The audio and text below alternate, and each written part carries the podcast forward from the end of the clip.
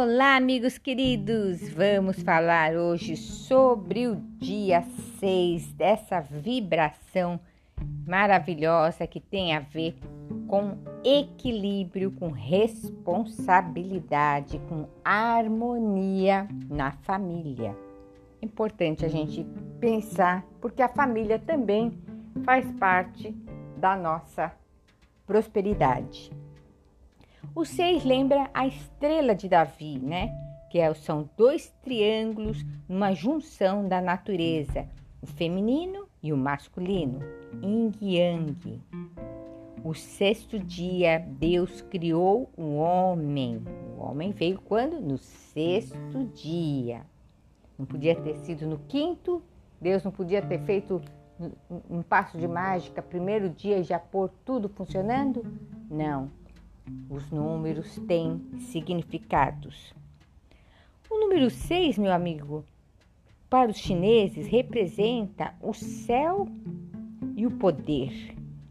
E, na, e o número 6, na leitura ocidental, representa a sorte. Você já reparou que os dados, você joga os dados, o máximo que chega é o número 6? Vai lá jogar na Mega Sena, Número 6 também, né? Tem seis números para fazer a mega. O número 6 da besta, 666. Nicolas Tesla tinha uma paixão pelos números 3, 6 e 9. E ele dizia: se você soubesse a magnificência dos números 3, 6 e 9, você teria um, uma chave do universo.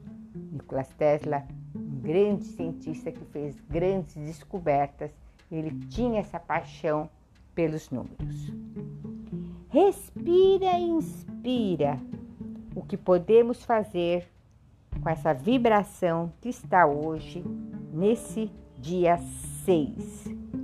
O que você pode fazer para melhorar o seu equilíbrio, a sua responsabilidade, a sua harmonia com a sua família. Meu amigo, minha amiga, muitas famílias têm sido desfeitas e Deus, quando fez a união é, entre as famílias, entre o homem e a mulher, o objetivo era o quê? É a fortaleza. Tanto é que as pessoas que têm é, uma família forte, unida, elas conseguem a prosperidade. E quando a pessoa destrói os laços de uma família, ela acaba destruindo também o que? A prosperidade. Por isso é importante a gente pensar antes de acabar, destruir com um casamento. Porque sempre tem a separação, lógico, os filhos acabam também é, ficando perdidos nos casamentos deles. Eu já prestei atenção, eu como terapeuta, que quando a gente pega os pais que separaram, os filhos acabam repetindo, né? Um padrão vibrátil. Vem um vem casamento ruim dos às vezes os avós, os avós mas naquela época eles se mantinham daí depois os pais e os filhos e tudo mais. Então, meu amigo, minha amiga, quando você for escolher um, cônjuge, um companheiro, uma companheira, escolha muito bem, mas escolha para ficar junto, independente do que aconteça, procure sempre se harmonizar, né? Porque aí vocês vão ter uma fortaleza na prosperidade, vão poder crescer junto, vão poder harmonizar os filhos e assim vai. Se já separou, paciência, já aconteceu. Agora escolha mais, né? Meu conselho é você escolher mesmo. Escolher é, namoro não é ainda, é só namoro, só tá namorando. Noivado ainda é só noivado, você pode mudar de ideia. Agora, casamento, quando você for resolver dar espaço de casamento, pensa, essa é a mulher que eu quero para ficar o resto da minha vida comigo? Esse é meu marido, é o companheiro que eu quero que fique o resto da vida comigo? Não não entra num laço é, de um casamento sem antes ter essa certeza, para que não haja destruição de a, afetivos, destruição de bens materiais e outros tipos de destruição. Nós somos responsáveis, né? Esse é o livre-arbítrio. Então, se Deus nos deu essa responsabilidade do, da união, do casamento, quando começou até mesmo no princípio, Deus criou o homem né, e, e a mulher para que se unissem, os animais também se unem. Tem, tem, às vezes você vê que tem animais que eles se unem e ficam juntos o resto da vida, né? Existe uma classe de animais. Então, meu amigo, minha amiga, pensa bem, não entra em qualquer casamento. Não entra, fica namorando. Namora bastante, noiva, porque quando casar é, tem que ter certeza. Eu vejo muitas mulheres, às vezes, que ficam destruídas por causa do marido vai embora, muitos maridos também ficam destruídos porque a esposa vai embora. Então, deixa muito. Ninguém é todo perfeito, deixa muita coisa para lá, usa inteligência emocional. Quando alguém fala alguma coisa, você fala, é, acho que ela tá num, tá num mau dia, deve estar tá com TPM não leva tão a sério as coisas, que as pessoas estão levando muito a sério e destruindo o casamento.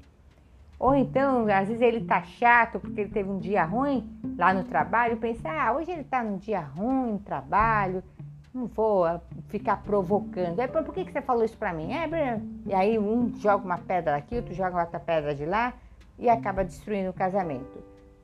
Deixa a pessoa, vai lá ouvir música, vai andar no parque, vai caminhar, faz qualquer coisa, mas não entra na vibração da destruição do casamento. Porque se você lê até ler o livro é, de destruição de casamento, né, que é o mais esperto que o diabo fala, que um, um dos motivos que ele implantou na humanidade é a destruição do casamento para as pessoas não serem fortes, né? E, então ela perde a fortaleza dela.